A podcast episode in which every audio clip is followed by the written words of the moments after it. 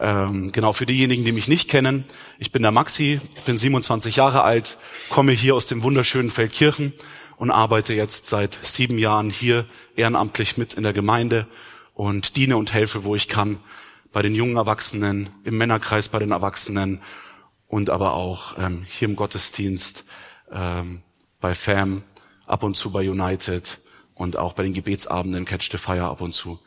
Genau, so viel zu mir. Aber heute geht's nicht um mich, sondern heute geht's um Jesus. Und ich finde es so schön, ähm, als wir vorher gebetet haben, nochmal gemeinsam die Worship Band, da bin ich auch mit dazugekommen. Und da hat der Max was ganz Schönes gesagt und er hat gesagt, hey, es ist hier irgendwie wie Wohnzimmer. Und das hat mich so angesprochen, weil ich finde auch, dass wir hier wie eine Familie sind. Ja? Und viele von euch, die kennen sich, die gehen schon über Jahrzehnte hier in diese Gemeinde und, und kennen sich wirklich so gut. Und viele sind auch erst seit kurzem hier und trotzdem jedem, den ich spreche oder auch neu in der Welcome Lounge, wo ich ab und zu sein darf, um die Neuen zu begrüßen, die sagen, hey, das ist hier wie ein Zuhause. Es ist wie ein Ankommen. Es ist wie ein, ja, einfach sich angenommen fühlen hier im Gospel Life Center. Und das ist so schön. Und dieses Wort Familie, das finde ich so, toll, weil als Familie, da hält man zusammen und wir lesen ja auch in der Bibel, dass wir ein Leib sind und wir, wir als Leib gehören alle zusammen, ja. Der Leib kann nicht ohne Arm, nicht ohne Hand, nicht ohne Fuß und so ist es auch als Leib. Und eine Sache, die ist ganz wichtig, nämlich, dass wir als Familie miteinander sprechen, dass wir als Familie im Austausch miteinander bleiben und dass wir als Familie immer wieder uns treffen, um Gott anzubeten aber auch um füreinander zu beten. Dass wir als Familie unsere Herzen ausschütten einander. Und wisst ihr, bei manchen Sachen, da ist das ganz einfach, finde ich persönlich. Ich habe kein Problem damit, zu einem Bruder oder zu einer Schwester hinzugehen und zu sagen, kannst du mal bitte für meine Schulter beten? Ich habe da total die Schmerzen und es belastet mich. Das sind so Dinge, da geht man gern auf seine Geschwister zu. Aber es gibt auch Dinge, die sind so ein bisschen unangenehm und man muss so ein bisschen seinen Stolz ablegen. Es ist so ein bisschen etwas, so Dinge, die man nicht so gerne anspricht. Ein Beispiel könnten zum Beispiel sein, ich habe total die Schulden und ich kann gerade irgendwie meinen Zehnten nicht mehr geben. Das sind Dinge, über die spricht man nicht gern. Das sind Dinge, die teilt man nicht gerne mit jemand anderen, weil man sich da ein bisschen bloßstellt. Aber es gibt noch eine Sache und über die möchte ich heute sprechen. Zurück zur ersten Liebe, was mein Herz so bewegt hat. Und das ist diese Sache und ich weiß, wir haben den besten Pastor auf der Welt und ich weiß, ich kann wegen jeder Sache zu ihm kommen und ihm mein Herz ausschütten und mich anvertrauen. Aber es würde mich doch Überwindung kosten, zu einem der Ältesten zu gehen oder zu Pastor John zu gehen und zu sagen, John, irgendwie habe ich meine Liebe für Jesus verloren.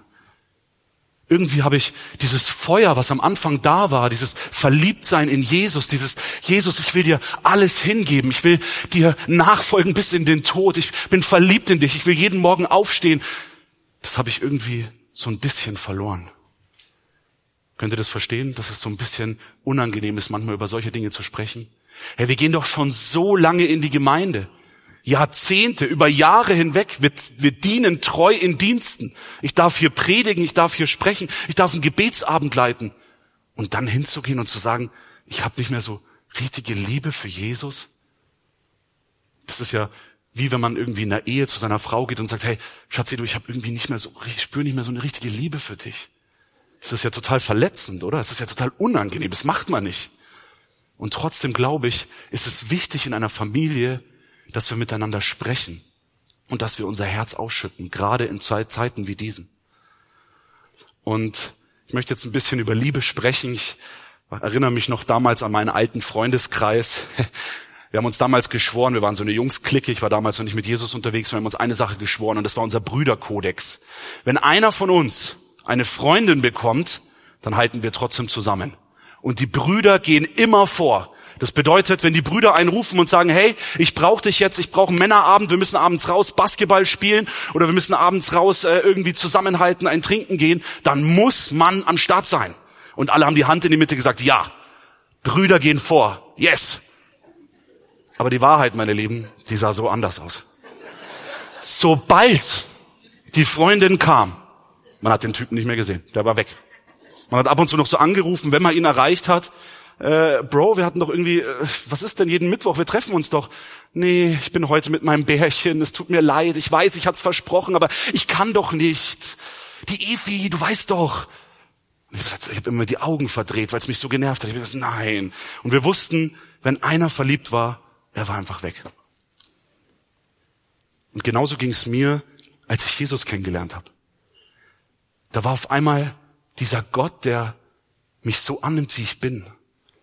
Der mich damals in meinem Leben an einem Punkt, wo es mir so schlecht ging, wo ich wirklich am Boden zerstört war, wo mein bester Freund sich das Leben genommen hatte, meine Beziehung ein Scherbenhaufen war, da kam dieser Gott in mein Leben und er hat mich so angenommen, wie ich bin.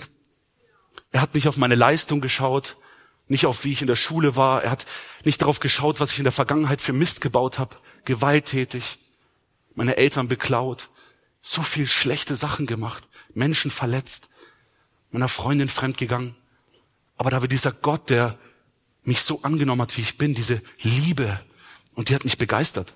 Und ich weiß noch, wie ich meinen Freunden davon erzählt habe, so ich kann nicht mehr mit in den Club kommen, ich kann nicht mit euch feiern gehen, weil Jesus, er hat mich verändert.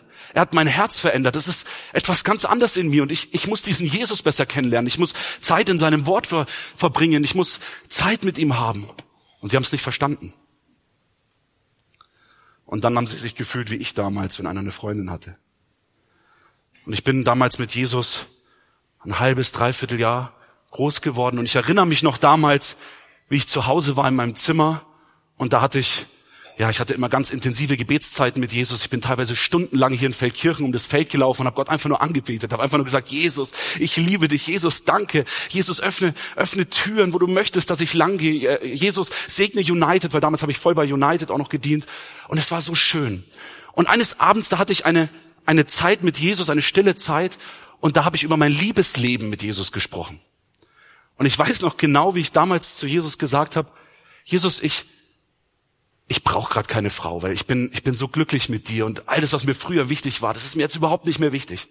Aber wenn du mir eine Frau schenken möchtest, dann bitte ich dich um zwei Sachen. Und es war damals wie, als hätte ich einen Bund mit Gott geschlossen. Ich habe richtig, ich habe ihm ein Versprechen gegeben. Es war etwas, wo ich gesagt habe, das war eine Sache zwischen Gott und mir und ich habe mich da mit ihm ja einfach verbunden in dieser einen Sache. Und es war, Jesus, zeig du mir meine zukünftige Frau. Ich will nicht daten. Ich will nicht auf irgendwelchen Dating-Plattformen sein. Ich will auch nicht nach dieser Frau suchen oder Frauen anflirten oder irgendwas, sondern ich will, dass du mir meine Frau zeigst. Und ich habe gesagt, Herr, gib mir richtig Gefühle für sie. Und ich, ich will mich richtig verlieben, damit ich auch weiß, dass es meine Frau ist. Und genauso habe ich auch gebetet, gib das auch meiner Frau, ja, bitte nicht nur mir, sondern zeig auch meiner Frau, dass ich ihr Mann werde und gib ihr Gefühle für mich. Aber all das nur unter einer einzigen Bedingung. Jesus, ich will dich immer mehr lieben als meine zukünftige Frau. Und ich bitte dich, Herr, dass meine Frau dich immer mehr lieben wird wie mich. Das war mein Gebet. Und das war dieser Pakt, den ich mit Gott damals geschlossen habe. Und dann gingen ein halbes Jahr, ein Dreivierteljahr ins Land. Und auf einmal kam eine Frau in mein Leben. Also sie kam nicht in mein Leben, sondern sie war auch da und ich war da, wo sie war. Und zum ersten Mal habe ich das Hohenlied so richtig verstanden. Ich habe gecheckt, was Salomo da aufgeschrieben hat mit den Versen und es war wie als, ja, ich war einfach total, es hat irgendwas mit mir gemacht, was ich so noch gar nicht kannte. Ich war richtig, richtig verliebt.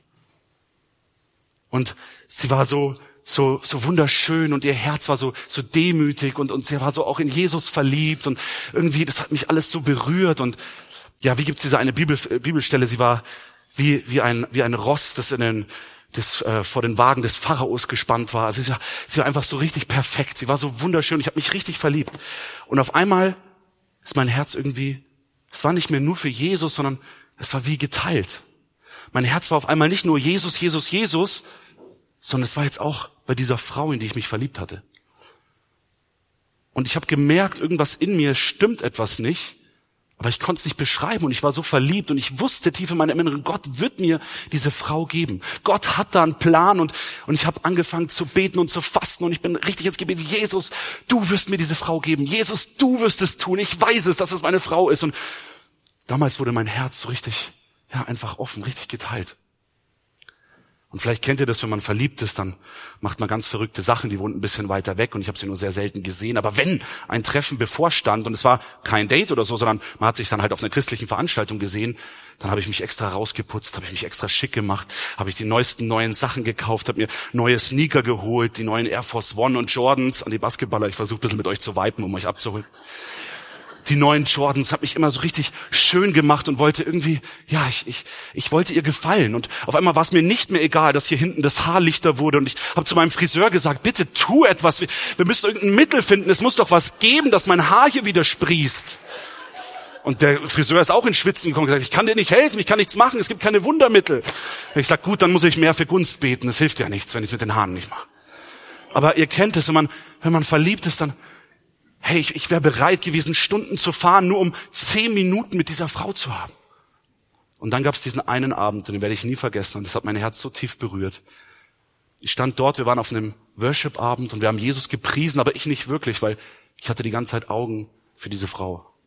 Und ich habe sie die ganze Zeit angeschaut. Und ich habe gesagt, Jesus, wann wirst du es tun? Bald, morgen bestimmt, morgen, jetzt sind wir ja schon zusammen hier. Es wird geschehen, es wird geschehen. Und in dem Moment war wie als würde ich Jesus seine Stimme hören, wie als würde er mich rufen. Und er stand hinter mir und es war wie als würde er mit offenen Armen hinter mir stehen und sagen, Maxi, komm zurück zu mir. Und das hat mich so tief berührt damals, weil ich habe zu ihm gesagt, ich, ich bin doch da, wir sind doch zusammen, wir sind doch ein Team, wir haben doch diese innige Beziehung. Aber ich hatte nicht gemerkt, dass mein Herz geteilt war. Ich hatte nicht gemerkt, dass diese erste Liebe für Jesus irgendwie abgeflacht war und ich nur noch Augen hatte für diese, für diese Frau und Gott war nur noch irgendwie ein, ein Tool gewesen, ist nur noch ein Tool gewesen, um mir diesen Wunsch zu erfüllen, den ich tief in meinem Herzen hatte, nämlich eine Beziehung zu haben, nämlich eine Frau an meiner Seite zu haben, die ich so toll fand. Und das hat damals wirklich mein Herz berührt und warum ich euch dieses Zeugnis teile, so ich werde dieses Zeugnis nicht weiter ausführen, weil ich glaube nicht, dass es heute hier in den Rahmen reinpasst, aber heute ist mein Herz geheilt. Ich habe wieder Frieden. So, die Frau hat mir zweimal eine Abfuhr verteilt. Gott sei Dank. Ich war in keineswegs ready und ich bin mir auch nicht sicher, ob das gut ausgegangen wäre. Aber ich musste schmerzhaft lernen, dass wir unser Herz an Dinge schenken können, dass wir unser Herz an Dinge binden können, dass wir unser Herz hingeben können, aber das nicht nur für Gott, sondern auch für Dinge, die in der Welt sind. Und deswegen möchte ich heute darüber sprechen, zurück zur ersten Liebe, zurück zu dem Ort, wo wir in Jesus verliebt sind, wo wir echt unser ganzes Herz ihm hingeben, ihn ausschütten, wie die Frau das kostbare Salböl über den Füßen von Jesus, dieses, dieses Ausschütten unserer Liebe, weil wir wissen, dass es nichts Wertvolleres gibt als Jesus. Ich glaube, dass wir Menschen wirklich dazu gemacht sind, unser Herz an den sichersten Ort aufzubewahren, den es überhaupt gibt. Und das ist bei Jesus. Weil Jesus ist der Einzige, der wirklich gut ist und unser Herz auch dementsprechend schützen kann, der unser Herz bewahren kann, der unser Herz vor, ja, vor all dem Schmerz und Leid, der da draußen in der Welt ist, schützen kann. Und meine Lieben, ich, ich, ich, ich weiß, ich habe ich hab Menschen verloren in meinem Leben, es sind Menschen gestorben, beste Freunde von mir. Aber es gibt einen Schmerz, der so tief einschneidet wie nichts zuvor. Und ich habe noch nie so viele Menschen gebrochen gesehen wie diesen Schmerz, wenn ein Herz bricht. Wie ein Herz, das an die falsche Person sich bindet und dann wieder weggerissen wird. Wie ein Herz, das sich an die falschen Dinge klettet und klebt und diese Dinge uns dann zutiefst enttäuschen und verletzen. Und weißt du, was das mit uns macht? Es macht unser Herz kaputt. Es zerbricht unser Herz immer und immer wieder und es fällt uns noch schwerer, Jesus wirklich zu lieben, weil unser Herz ja gar nicht voll komplett bei ihm ist, sondern weil es geteilt ist und jedes Teil von dem Herz irgendwo anders sich gefestigt hat. Ihr kennt es bestimmt, jeder von euch war schon mal so richtig verliebt und ich glaube auch, dass jeder von euch schon mal, ja, bestimmt Liebeskummer hatte, schon mal gefühlt hat, wie, wie weh es tut. Und glaube, deswegen ist es so wichtig, dass wir, ja, einfach, dass wir da vorsichtig sind. Wir fangen an mit der Bibel, weil wir sind ja hier nicht nur zum Spaß, dass ich hier Geschichten erzähle, sondern wir wollen das Wort Gottes anschauen. Jetzt geht's los, wir gehen tiefer rein. Lukas 12, Vers 34. wo nämlich euer Schatz ist, da wird euer Herz sein. Und diese Bibelstelle ist bezogen auf Geld in der Bibel. Aber ich finde, sie drückt so eine, so eine Wahrheit aus. Da, wo euer Schatz ist, da wird auch euer Herz sein. Wo ist dein Schatz? Hast du vielleicht mehrere Schätze? Oder gibt es für dich nur einen Schatz? Warum möchte Jesus unser Herz haben?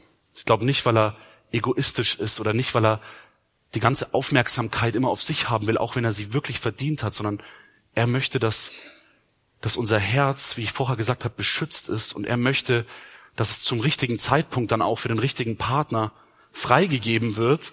Und ich glaube, er will auch, dass wir zusammen als Team mit unserer Partnerin und unserem Partner, Ehemann, Ehefrau gemeinsam sind.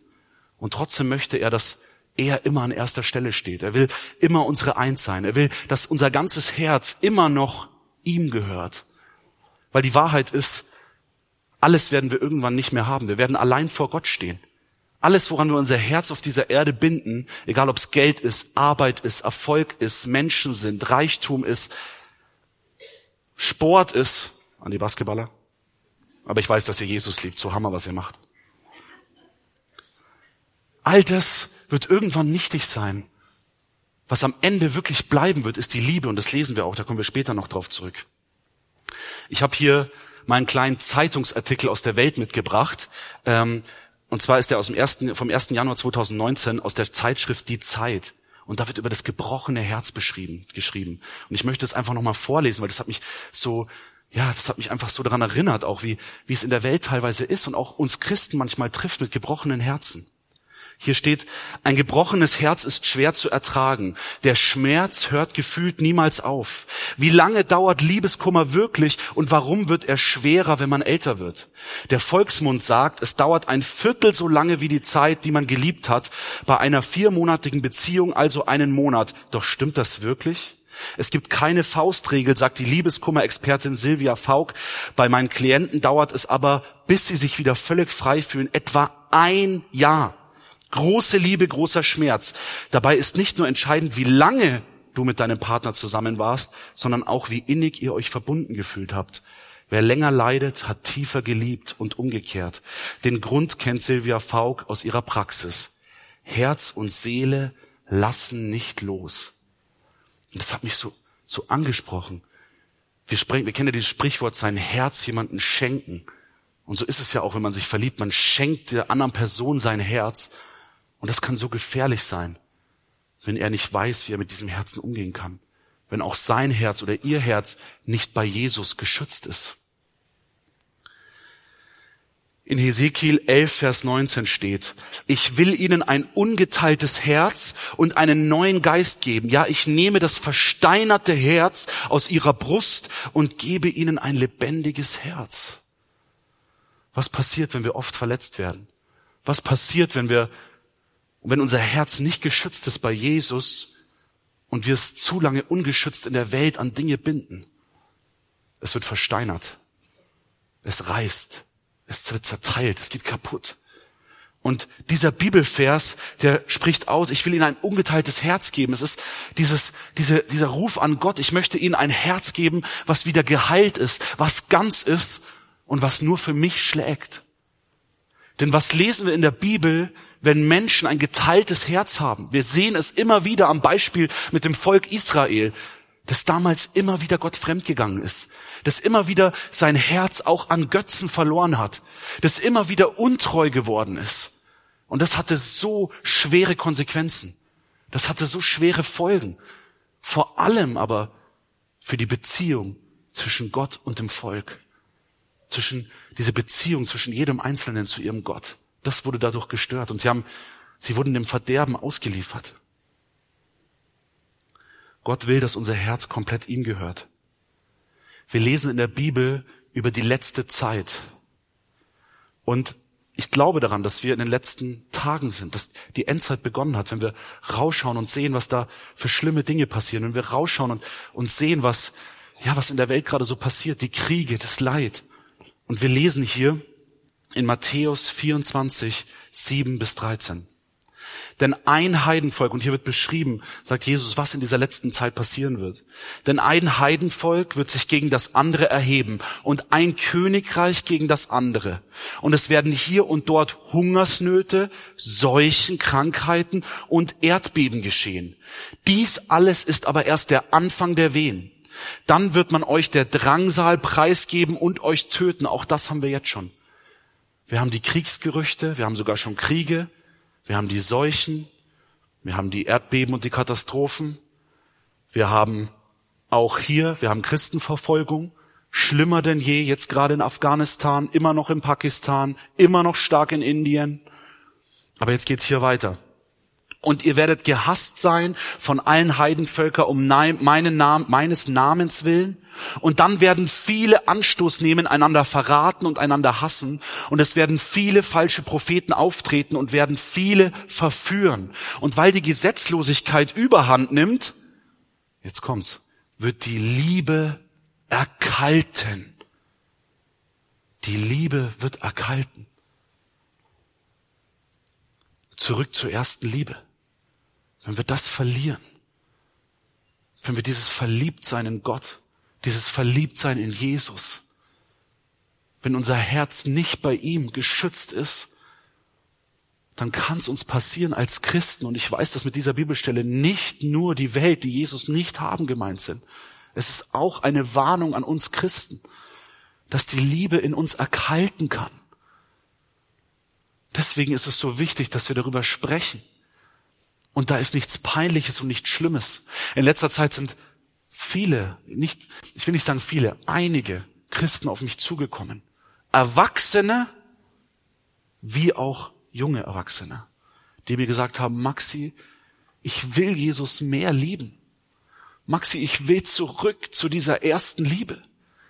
Ich war früher so on fire, aber ich weiß nicht, was mit meinem Herzen los ist. Irgendwie ist es so, so kalt geworden. Irgendwie ist es nicht mehr das, was es am Anfang war. Ich habe irgendwie meine Liebe verloren. Und wisst ihr, was ich immer gespürt habe? Es war keine, keine Traurigkeit. Es war auch keine Verdammnis oder wo ich mir dachte, hey, du bist schon so lang mit Jesus unterwegs. Wie kannst du sowas sagen? Sondern ich habe Gottes tiefe Liebe gespürt. Gott kennt dein Herz doch eh schon. Er weiß, wie es in dir aussieht. Wir brauchen ihm nichts vorspielen und nichts vormachen. Jesus weiß, wie es tief in uns aussieht. Aber das Wichtige ist, dass wir ehrlich werden. Das Wichtige ist, dass wir immer wieder ganz neu, da gibt es eine Bibelstelle, uns wieder ganz neu unser Herz Jesus geben und sagen, Jesus, bei dir ist es sicher. Wir lesen in 1. Johannes 2.15. Liebt nicht diese Welt und hängt euer Herz nicht an irgendetwas, was zu dieser Welt gehört. Denn wer die Welt liebt, kann nicht zugleich Gott den Vater lieben. Es ist eine Warnung an uns Christen. Wir können unser Herz an so viele Dinge schenken und ganz oft merken wir es gar nicht. Ganz oft verstehen wir es gar nicht. Manchmal ist es unser Handy. Manchmal ist es unser Partner, unsere Freundin, unsere Frau, unser Mann. Manchmal ist es unsere Arbeit. Manchmal ist es das Geld. Manchmal ist es unser Dienst, den wir für Gott haben. Ich weiß eine Sache. Wenn damals, wo ich mit dieser Frau und ich habe nur auf sie geschaut, ich bin immer noch raus auf die Straßen gegangen. Und es sind immer noch Zeichen und Wunder passiert. Und wisst ihr, wie gut ich mich gefühlt habe? Es ist doch alles in Ordnung. Gott ist doch mit mir. Ich bin so mit ihm, weil es passieren ja Zeichen und Wunder. In seinem Namen mache ich doch große Dinge. Ich diene ihm doch noch treu. Ich gehe ja regelmäßig zum Outreach. Andere sind nicht beim Outreach, ich schon. Mein Herz ist bei Jesus. Leider nicht. Leider gar nicht. Es war nicht bei ihm. 1. Korinther 13, Vers 1 bis 3 wenn ich in Sprachen der Menschen und in der, und der der Engel redete, aber keine Liebe hätte, so wäre ich ein tönendes Erz oder eine klingende Schelle. Und wenn ich Weissagung hätte und alle Geheimnisse wüsste und alle Erkenntnis, wenn ich allen Glauben besäße, so dass ich Berge versetze. Wisst ihr, was das bedeutet, meine Lieben? Es ist eine tiefe Warnung an uns. Wir können die Schrift auswendig können. Wir können die treuesten Diener sein. Wir können die größten Wunder tun. Wir können ein, ein Benny Hinn sein, wo Menschen sich bekehren in unserem Umfeld, Tausenden zu Tausenden. Aber wir können keine Liebe haben. Wir können die erste Liebe verloren haben. Meine Lieben. Lasst uns Gottes Worte echt ernst nehmen. Ein Gebet, was ich habe und was ich immer wieder bete, wenn ich zu Hause in meinem stillen Kämmerlein bin. Psalm 139, 23. Durchforsche mich, o oh Gott, und sieh mir ins Herz. Prüfe meine Gedanken und Gefühle. Das Wort Gottes ist wie ein Spiegel, in dem wir immer wieder sehen können, wo wir gerade stehen, das uns immer wieder aufzeigt, wo unser Herz gerade ist. Fällt dir Bibellesen schwer? Ist es etwas, wo du dich überwinden musst? Ist es etwas, was dir eigentlich gar nicht so wirklich Spaß macht? Ist es irgendwie in letzter Zeit nicht mehr so lebendig für dich? Vielleicht fehlt dir dieses Leben der Lesen der Liebe, dieses verliebte Lesen, dieses Verliebtsein in das Wort Gottes, dieses Verliebtsein in Jesus, was das Wort so richtig für uns lebendig macht, weil dieses Buch ist ein Liebesbrief an uns. Es ist eine Liebesgeschichte, die Gott mit deinem und meinem Leben schreiben möchte. In Sprüche 3, äh 4, Vers 23 steht, mehr als alles andere in der Schlachter 2000 Übersetzung, behüte dein Herz, denn von ihm geht das Leben aus. Wer ist das Leben? Jesus. Jesus ist das Leben. Und er möchte durch dein Herz wirken. Er möchte durch dein Herz sprechen. Er möchte, dass wenn Menschen dein Herz sehen, dass sie Jesus sehen. Er möchte, dass, dass Menschen sehen, dass dein Herz bei ihm heil und sicher ist, weil das ist einer der großen Unterschiede, die wir haben im Vergleich zur Welt. Ich kenne so viele Menschen da draußen, die ein gebrochenes Herz haben und die darunter leiden. Wir waren damals immer im Club, wo ich noch nicht mit Jesus war. Und das klingt jetzt so böse und krank, aber ich möchte euch nur ein bisschen die Gedanken der Welt ein bisschen zeigen. Wisst ihr, welche Frauen und welche Mädels im Club am leichtesten aufzureißen waren? Die mit gebrochenem Herzen. Warum? Weil der Teufel, wenn du verletzt wurdest und dein Herz gebrochen ist, er kommt, nutzt es, raubt dir deinen Wert und dann ist ja eh schon alles egal. Ich bin ja eh verletzt. Mich liebt ja eh keiner, dann hole ich mir meine Bestätigung irgendwo. Irgendjemand muss mir doch diese Liebe geben. Irgendjemand muss mir doch zeigen, dass ich was wert bin. Ich will wieder geliebt sein, weil es so weh tut, weil mein Herz gebrochen ist. Und so kann es uns auch als Christen gehen. Wir suchen diese Bestätigung und diese Liebe in anderen Dingen, sogar im Dienst. Aber wo ist unser Herz? Worum geht's Jesus wirklich? Wir lesen in dieser Bibelstelle, dass es ihm nicht darum geht, wie viele Menschen du zu Jesus führst. Es gibt da keine Zahl und eine Belohnung und einen Stempel, du hast so und so viel. Wir sehen, dass es ihm auch nicht nur rein um den Dienst geht. Ich glaube, dass es wichtig ist, dass wir uns wo einbringen, dass es wichtig ist, dass wir die Gaben und Talente, die Gott uns geschenkt hat, einsetzen, ja. Aber es geht um unser Herz in erster Linie. Jesus möchte unser Herz. Woran können wir das am besten sehen? Eine Bibelstory, die wir alle in- und auswendig kennen, aber ich musste sie mit reinnehmen, weil es so wichtig ist für diese Predigt, die ich heute habe. Zurück zur ersten Liebe. Es gab nämlich eine Frau, die hat es verstanden. Und das war Maria. Martha aber, Lukas 10, 40 bis 42. Martha aber war unentwegt mit der Bewirtung ihrer Gäste beschäftigt. Schließlich, schließlich kam sie zu Jesus und fragte, Herr, siehst du nicht, dass meine Schwester mir die ganze Arbeit überlässt? Sag ihr doch, dass sie mir helfen soll. Doch Jesus antwortete ihr, Martha, Martha, du bist um so vieles besorgt und machst dir so viel Mühe. Nur eines aber ist wirklich wichtig und gut. Maria hat sich für dieses eine entschieden und das kann ihr niemand nehmen. Was war in dieser Story? Wo war Maria? Sie war bei Jesus. Sie ist zu seinen Füßen gesessen und sie hat ihm ihr ganzes Herz geschenkt in diesem Moment. Sie hat Jesus ihr ganzes Herz gegeben. Die Wahrheit ist, ich kann durch die Salbung, die Gott mir gegeben hat und auch durch die Kraft und, und durch das Talent, kann ich Menschen zu Jesus führen. Ich kann auf der Straße dienen, ich werde Erfolge sehen. Aber, meine Lieben, bitte glaubt mir eine Sache. Egal wie geistlich und egal wie toll mein Leben nach außen aussieht, das Herz sieht nur Gott. Und deswegen ist es so unendlich wichtig, dass wir auf unser eigenes Herz acht geben. Und da bist du als einzelne Person gefragt. Da kann nicht Pastor John in dein Herz reinschauen und dir sagen, was du, wo dein Herz gerade an falschen Dingen ist, sondern das musst du prüfen. Das musst du wissen. Das musst du erkennen. Erschaffe in mir ein reines Herz, o oh Gott. Erneuere mich und gib mir die Kraft, dir treu zu sein. Psalm 51, 12. Matthäus 5, 8. Glücklich sind die, die ein reines Herz haben, denn sie werden Gott sehen. Wenn dein Herz bei Jesus ist, dann ist es automatisch rein. Weil Jesus macht uns rein. Sein Blut macht uns rein. Er ist es, der uns reinwäscht.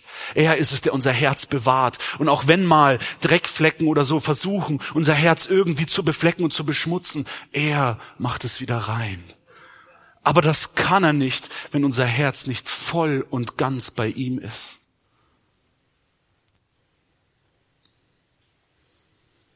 Ohne Liebe ist alles nichtig. Ohne eine persönliche Beziehung ist alles nichts ohne diese erste Liebe für Jesus haben wir nicht genug Öl, wenn es irgendwann so weit ist, um unsere Lampen am Brennen zu halten. Denn du kannst noch so viel gedient haben, du kannst noch so viel Arbeit investiert haben. Am Ende zählt nur, war dein Herz bei Jesus.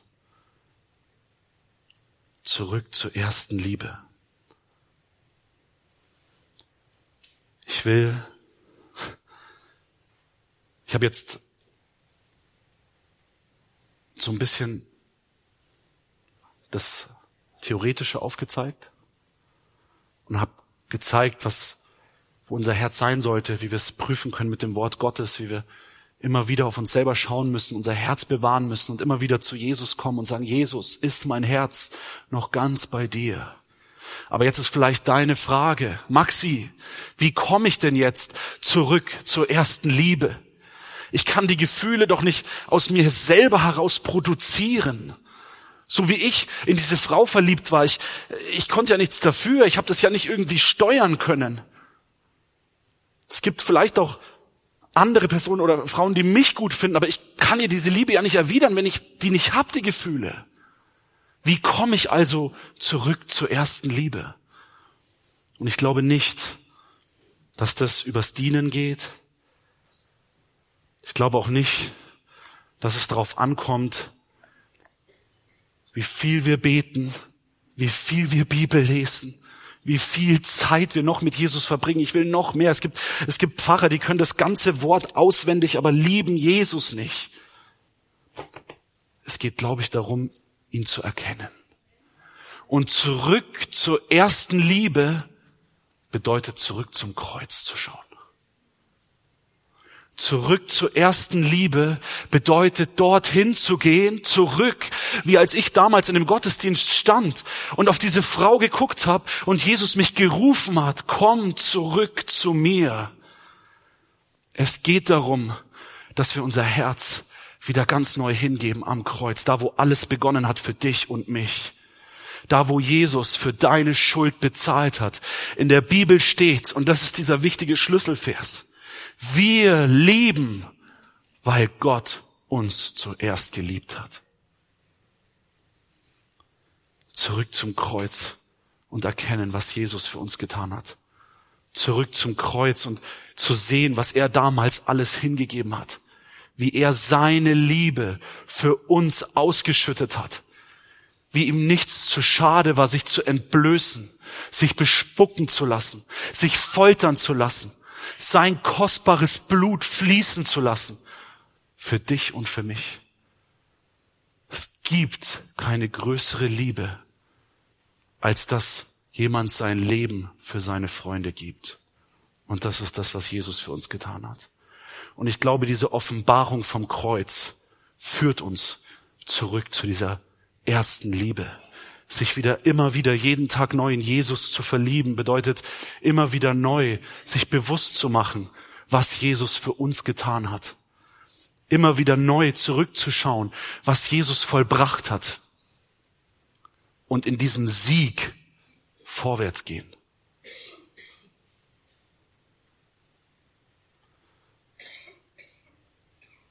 wenn man mich fragt, Maxi, was, was würdest du sagen? Warum bist du hier auf der Erde? Was ist deine Berufung? Was ist deine Bestimmung? Was ist dein, dein größtes, tiefstes Herz? Dann würde ich zwei Dinge antworten.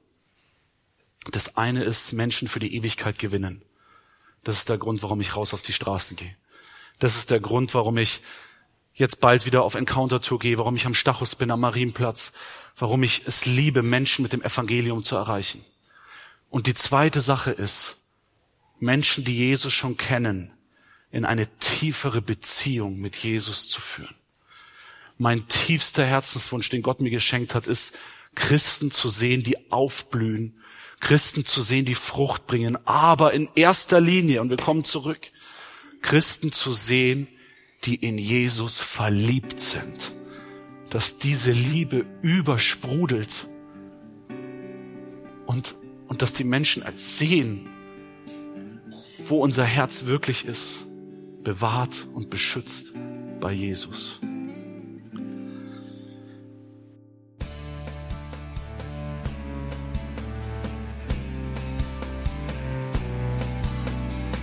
Liebe Zuhörer, das war ein Ausschnitt eines Gottesdienstes hier im Gospel Life Center. Auf unserer Website www.gospellifecenter.de können Sie die Notizen für diese und andere Predigten nachlesen und sich über die Arbeit von Gospel Life Center informieren. Wir wünschen Ihnen Gottes Segen.